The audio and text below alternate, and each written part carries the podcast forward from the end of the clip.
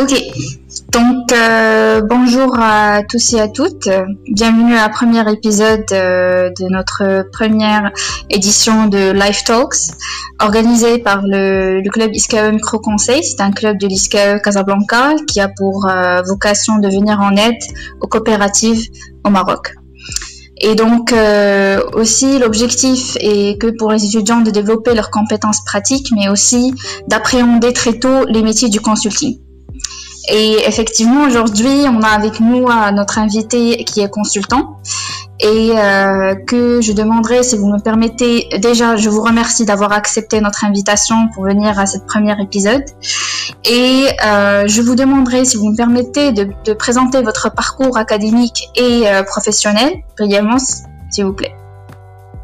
Bonjour Amina, bah, écoutez, tout aussi ravi de, de, vous retrouver aujourd'hui et d'avoir euh, un peu ce privilège d'être le, le, premier invité.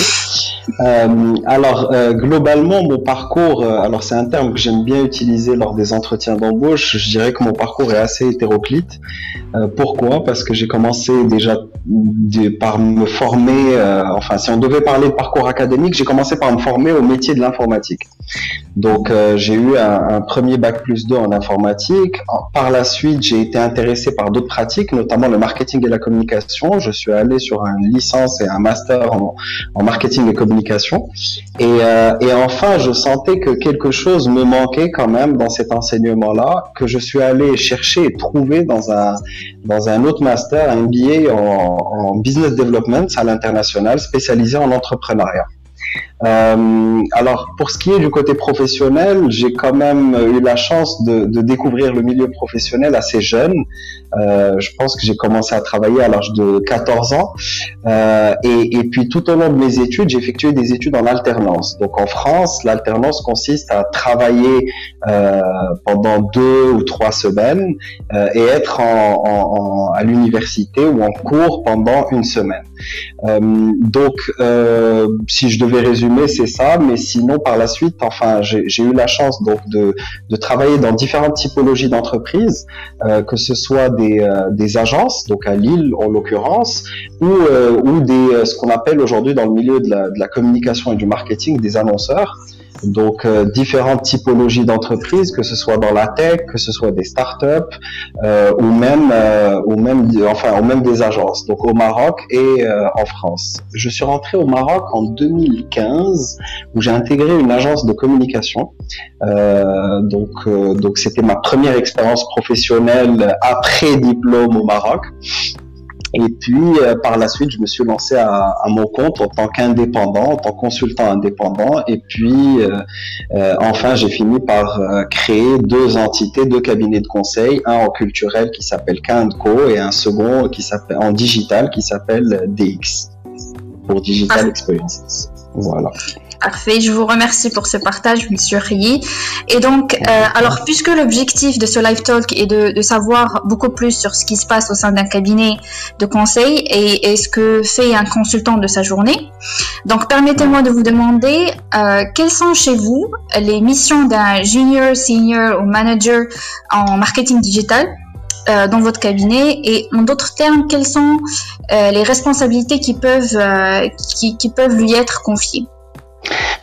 écoutez, euh, déjà en tant que consultant, on est amené à, faire diverses choses, à travailler sur différentes problématiques. On se doit quelque part d'être euh, assez euh, agile et flexible mentalement, euh, puisqu'on touche à, des secteurs complètement différents. D'une entreprise à une autre, les problématiques euh, varient. Euh, donc de ce fait, l'organisation en général reste une organisation agile et une organisation projet, où on retrouve effectivement que ce soit des juniors, des seniors ou, des managers. Donc le junior généralement se concentre chez nous, en tout cas, je parle vraiment en particulier pour nos deux structures, puisqu'on essaie de d'être euh, assez, euh, on essaie d'innover en termes de, de mode managérial.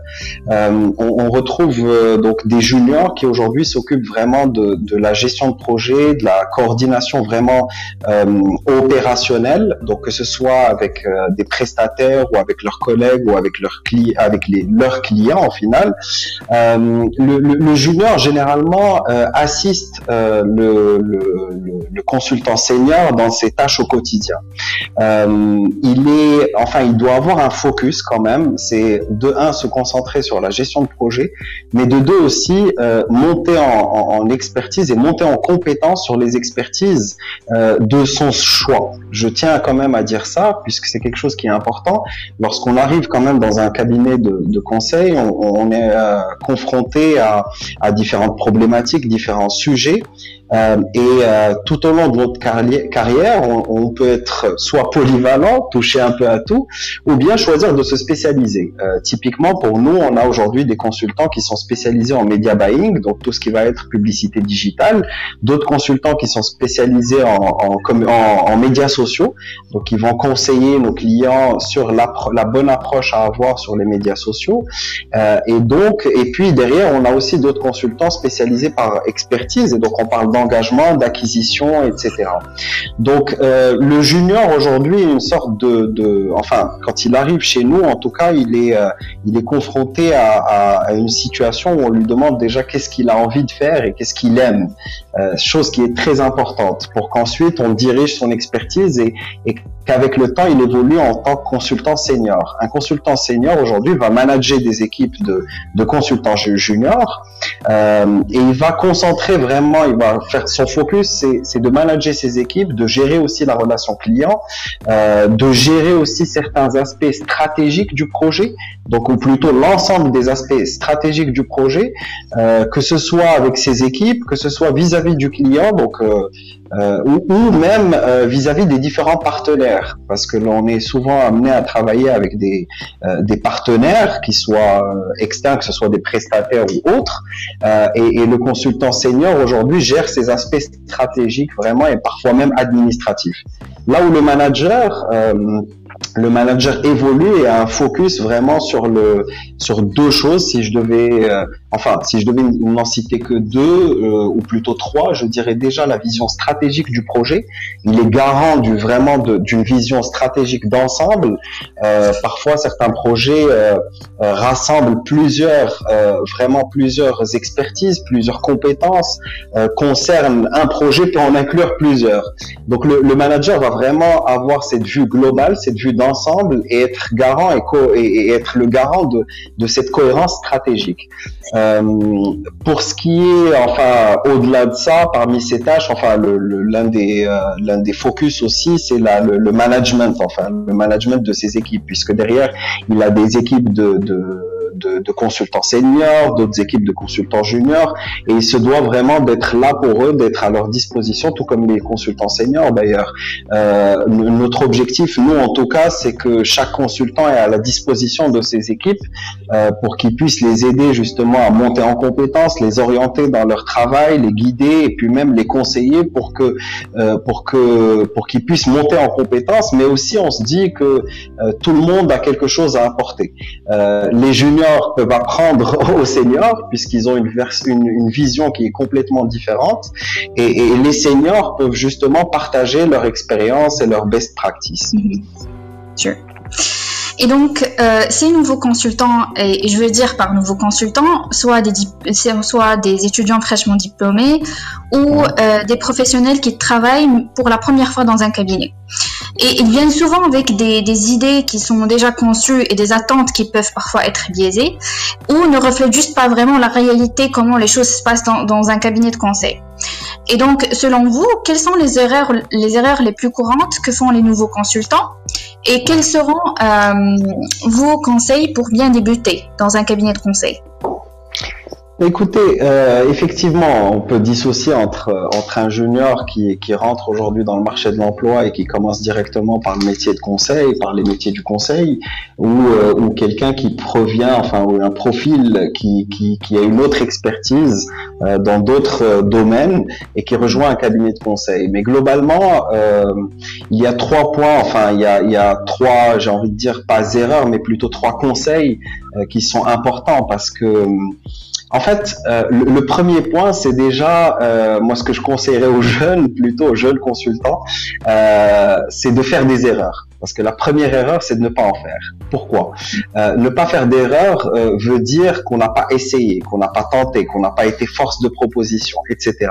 Donc le premier conseil, c'est faites des erreurs pour apprendre, pour grandir, pour vous enrichir. Euh, le, deuxième, et, ça aussi c'est un point très important, c'est euh, imprégnez-vous et comprenez la culture de l'entreprise et les méthodologies de travail de votre entreprise. Euh, chaque euh, cabinet a ses spécificités. On retrouve certes des grands standards, des, des méthodologies qui se rejoignent et qu'on retrouve globalement dans les entreprises, mais commencez par vous imprégner de la culture d'entreprise, par la comprendre, la cerner. Et déjà, voyez si vous êtes en adéquation avec cette culture, parce que peut-être que votre classe n'est pas euh, dans, ce cabinet, mais dans un autre. Euh, et ensuite, euh, comprenez, apprenez les méthodologies et les outils de travail euh, dont vous disposez. N'hésitez pas, enfin, il existe vraiment plusieurs process, plusieurs outils. Chaque entité dispose de ses propres outils, de ses propres process, et il faut d'abord essayer de comprendre donc et la culture et la méthodologie de l'entreprise. Ensuite, je parlerai vraiment de d'engagement, de, de, mais aussi, enfin, il y a trois idées qui me viennent en tête comme ça, c'est l'engagement, l'autonomie et la force de proposition. Et j'ai l'impression qu'il y a, qu'il y a une jonction entre ces trois points, euh, et, et, ça rejoint aussi l'idée de, de, faire des erreurs. Euh, puisque aujourd'hui on n'attend pas de vous, en tout cas nous on n'attend pas de vous que, que vous soyez euh, euh parfait, euh, ni que vous soyez des exécutants. Euh, on attend de vous que vous apportiez une certaine fraîcheur, euh, un autre point de vue et de nouvelles perspectives que peut-être d'autres consultants seniors ou d'autres managers n'ont pas. Euh, Puisqu'avec le temps, on évolue, on découvre de nouvelles choses, on apprend, on s'enrichit, mais euh, autant que consultant, on est toujours ouvert à de nouvelles suggestions, à de nouvelles approches, à de nouvelles perspectives. donc, je dirais vraiment que euh, pour tout nouveau consultant, que ce soit un junior ou un senior, ben, il ne faut pas hésiter à, euh, comme je disais au tout début, faire des erreurs, comprendre l'entreprise, mais aussi à agir, à être force de proposition, à aller de l'avant et à s'engager vis-à-vis de cette entreprise.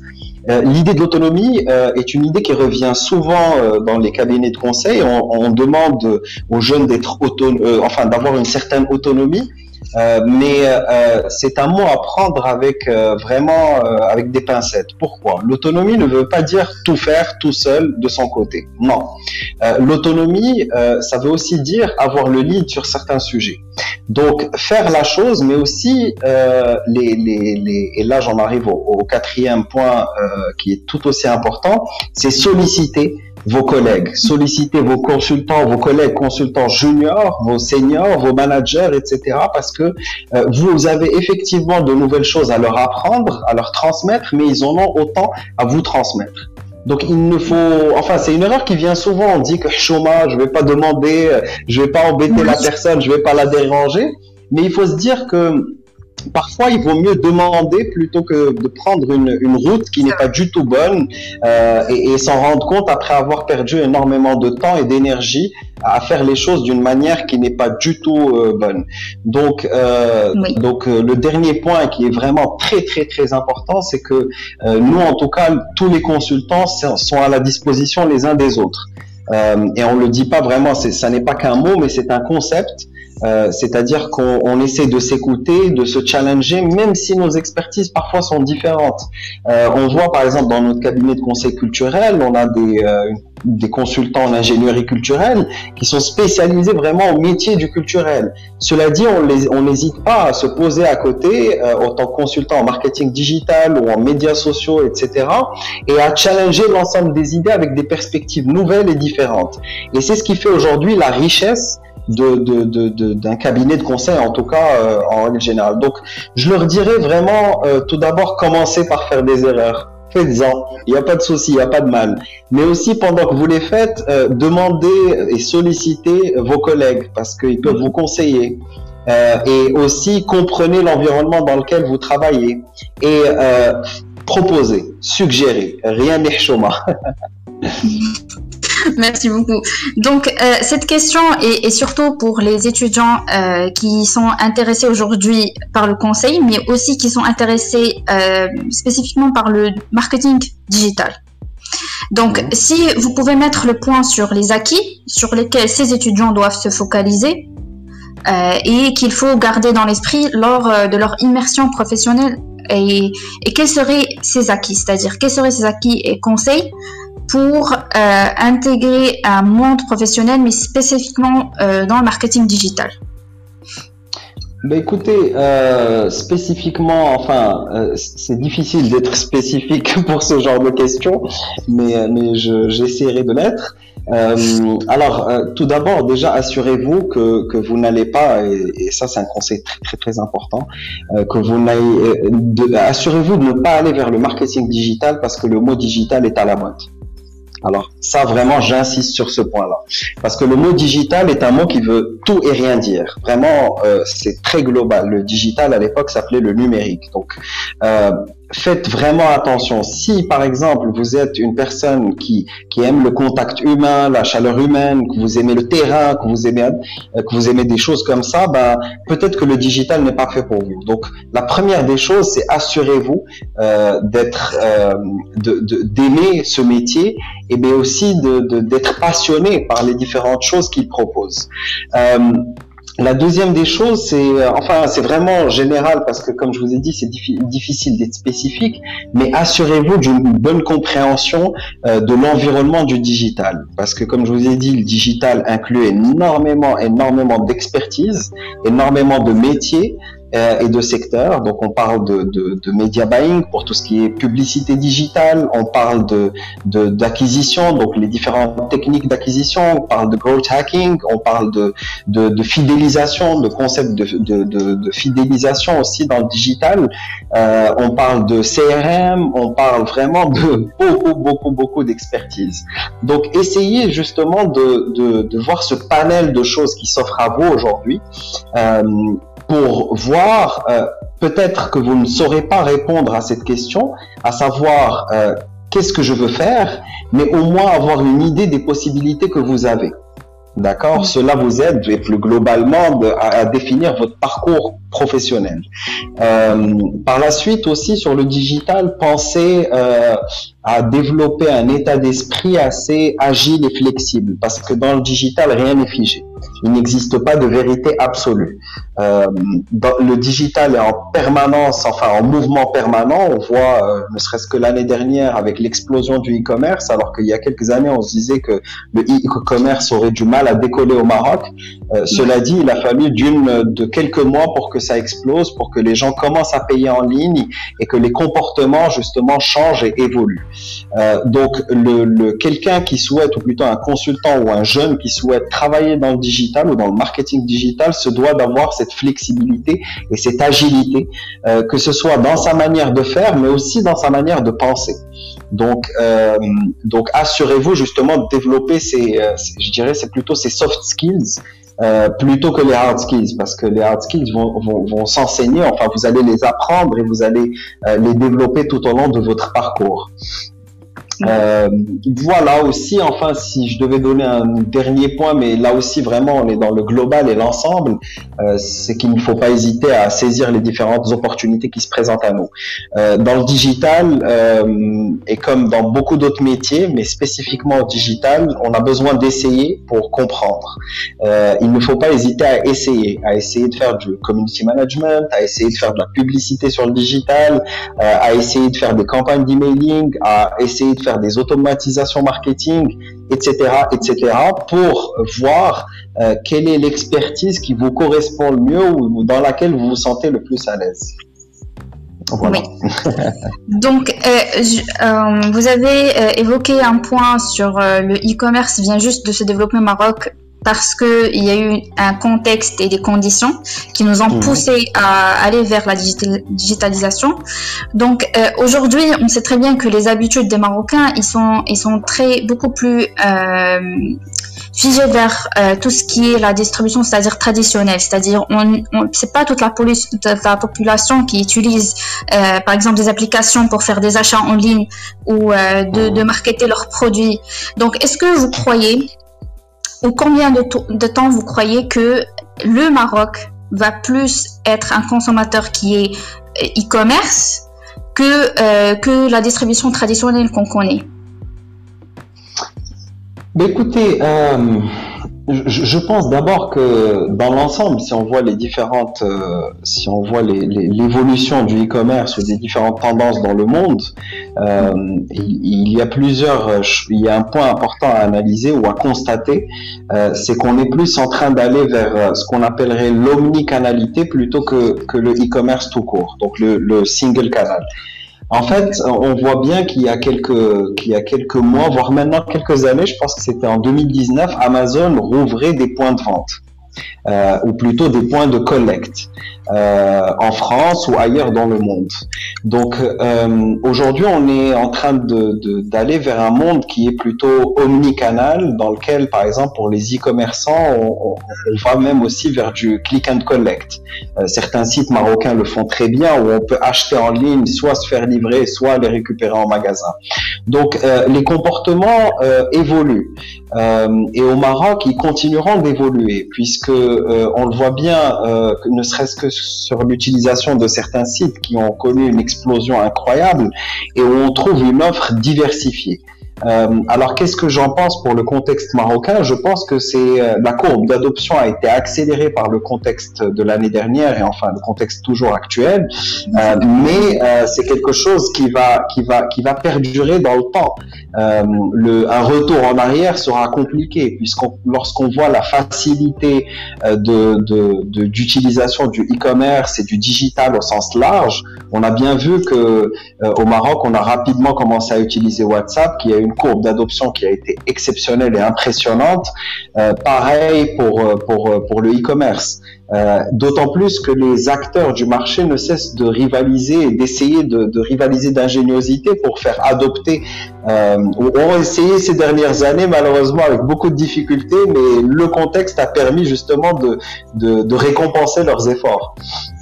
Donc je pense que au cours des années à venir, c'est quelque chose qui sera amené à se développer encore plus euh, et qu'on n'en est encore qu'aux prémices. Parce que quand on voit aujourd'hui vendre en ligne est une chose, mais euh, si on va sur des problématiques beaucoup plus euh, beaucoup plus globales ou plutôt beaucoup plus évolutives, on constate qu'il y a aussi l'engagement, il y a aussi la fidélisation et c'est des problématiques que les e-commerçants seront amenés à traiter au cours des mois et des années à venir. Merci. Donc, euh, je, vais euh, juste prendre les questions qui m'ont été euh, transmises par ceux qui nous écoutent et qui nous regardent. Et donc, la première question est, pensez-vous que le passage par un cabinet de conseil en marketing est aussi déterminant qu'en audit? Alors, je vous réponds avec laquelle de mes casquettes? Ben écoutez, euh, je pense aujourd'hui que lorsqu'on veut aller dans le marketing digital, on a trois options, très simplement. Euh, la première étant d'aller en agence digitale. Donc une agence digitale va être plus axée sur l'opérationnel euh, et bien évidemment il y aura du stratégique et certaines tâches stratégiques à faire. Euh, la deuxième est d'aller chez l'annonceur, donc à travailler chez un annonceur, donc côté vraiment annonceur et donc euh, piloter quelque part la production et l'opérationnalisation pardon des actions digitales et des actions de marketing digital au sens large. La troisième est d'aller vers un cabinet de conseil. chacune de ces options se vaut et chacune de ces options se défend. Euh, cela dit, tout dépend de, qu'est-ce qu'on souhaite faire. C'est vraiment une question de, parcours professionnel et de, mais aussi de, passion. Euh, si aujourd'hui on souhaite vraiment être dans une dans une démarche, euh, on aime conseiller les gens, on aime être là pour les personnes autour de nous. si on aime toucher à des sujets divers et variés, qu'on aime le challenge, ben le cabinet de conseil est fait pour vous, c'est sûr. Euh, comme je vous ai dit, nous aujourd'hui, en une journée, on est amené à confronter des problématiques euh, de marques cosmétiques, des problématiques de, clients institutionnels, des problématiques de secteurs tellement différents et variés euh, donc, donc c'est quelque chose qui est quand même hyper challengeante, mais aussi euh, enrichissante. Donc, mais, mais nous on aime ça en tout cas, et c'est pour ça qu'on y est. Maintenant, si vous aimez euh, la, la, la, stabilité, si vous avez envie de, de, monter sur une seule compétence, ou plutôt euh, euh, sur un, une seule compétence en termes de secteur, une compétence sectorielle, par exemple, être sur des produits de grande distribution, bah allez chez l'annonceur. Là, vous êtes sûr d'avoir un secteur d'activité, de travailler sur des expertises en digital variées, mais euh, qui vous enrichiront. Euh, si vous, vous avez envie de découvrir l'opérationnel euh, et, et, de découvrir les différentes possibilités que vous avez, allez en agence. Et généralement, en fait, euh, nous, en tout cas, on préconise et on, nos différents consultants ont, ont d'abord été en agence, ont d'abord fait de l'opérationnel avant de devenir consultant. Oui. Donc, euh, une, dernière question. Euh, quelles sont euh, les perspectives d'évolution de carrière pour un consultant marketing au Maroc? Comment bien saisir les opportunités qui nous, sont offertes sur le marché? Ben écoutez, au Maroc ou dans le monde, enfin, un consultant aujourd'hui en, digital peut, évoluer en cabinet de conseil. Euh, et, et, déjà en cabinet de conseil, il existe plusieurs niveaux d'évolution. Euh, on peut à la fin finir par être partenaire dans, dans un cabinet. Euh, donc, en termes de, de perspective d'évolution, on voit déjà dans les cabinets de conseil, mais aussi dans le marché en règle générale, un consultant aujourd'hui peut évoluer dans une structure, quitter le cabinet de conseil, mais aller plus chez chez chez l'annonceur, chez une entreprise euh, et avoir des postes de responsabilité. Il peut être conseiller auprès d'une direction, mais comme il peut être directeur ou responsable d'une d'une BU ou d'une ou d'une activité ou d'un service, etc. Euh, au Maroc, en général, il y a aussi d'autres évolutions. Un consultant peut se mettre à son propre compte. Euh, personnellement, quand j'ai commencé, euh, les premières années où j'ai commencé, j'ai commencé par travailler à mon compte. Et, et, et ça n'est qu'au cours des, des, années qui ont suivi que j'ai décidé d'évoluer et d'avoir, enfin, je, si c'est une question de, de vision, l'idée aussi était de rassembler une expertise et rassembler des personnes autour d'une d'une d'une même euh, d'une même passion. Euh, et le conseil permet justement, enfin en tout cas le conseil en marketing digital pour nous a été euh, un élément clé pour déclencher justement cette évolution en cabinet de conseil. Donc en termes de perspective, il existe vraiment plusieurs évolutions possibles en entreprise, en indépendant, mais aussi des évolutions, euh, enfin, on peut aussi se spécialiser. Comme je disais tout à l'heure, au début, on est consultant en marketing digital, on peut être consultant en, en, en, social, médias sociaux, mais on peut par la suite décider de se spécialiser en acquisition, euh, en fidélisation, en engagement, en création de communauté, etc.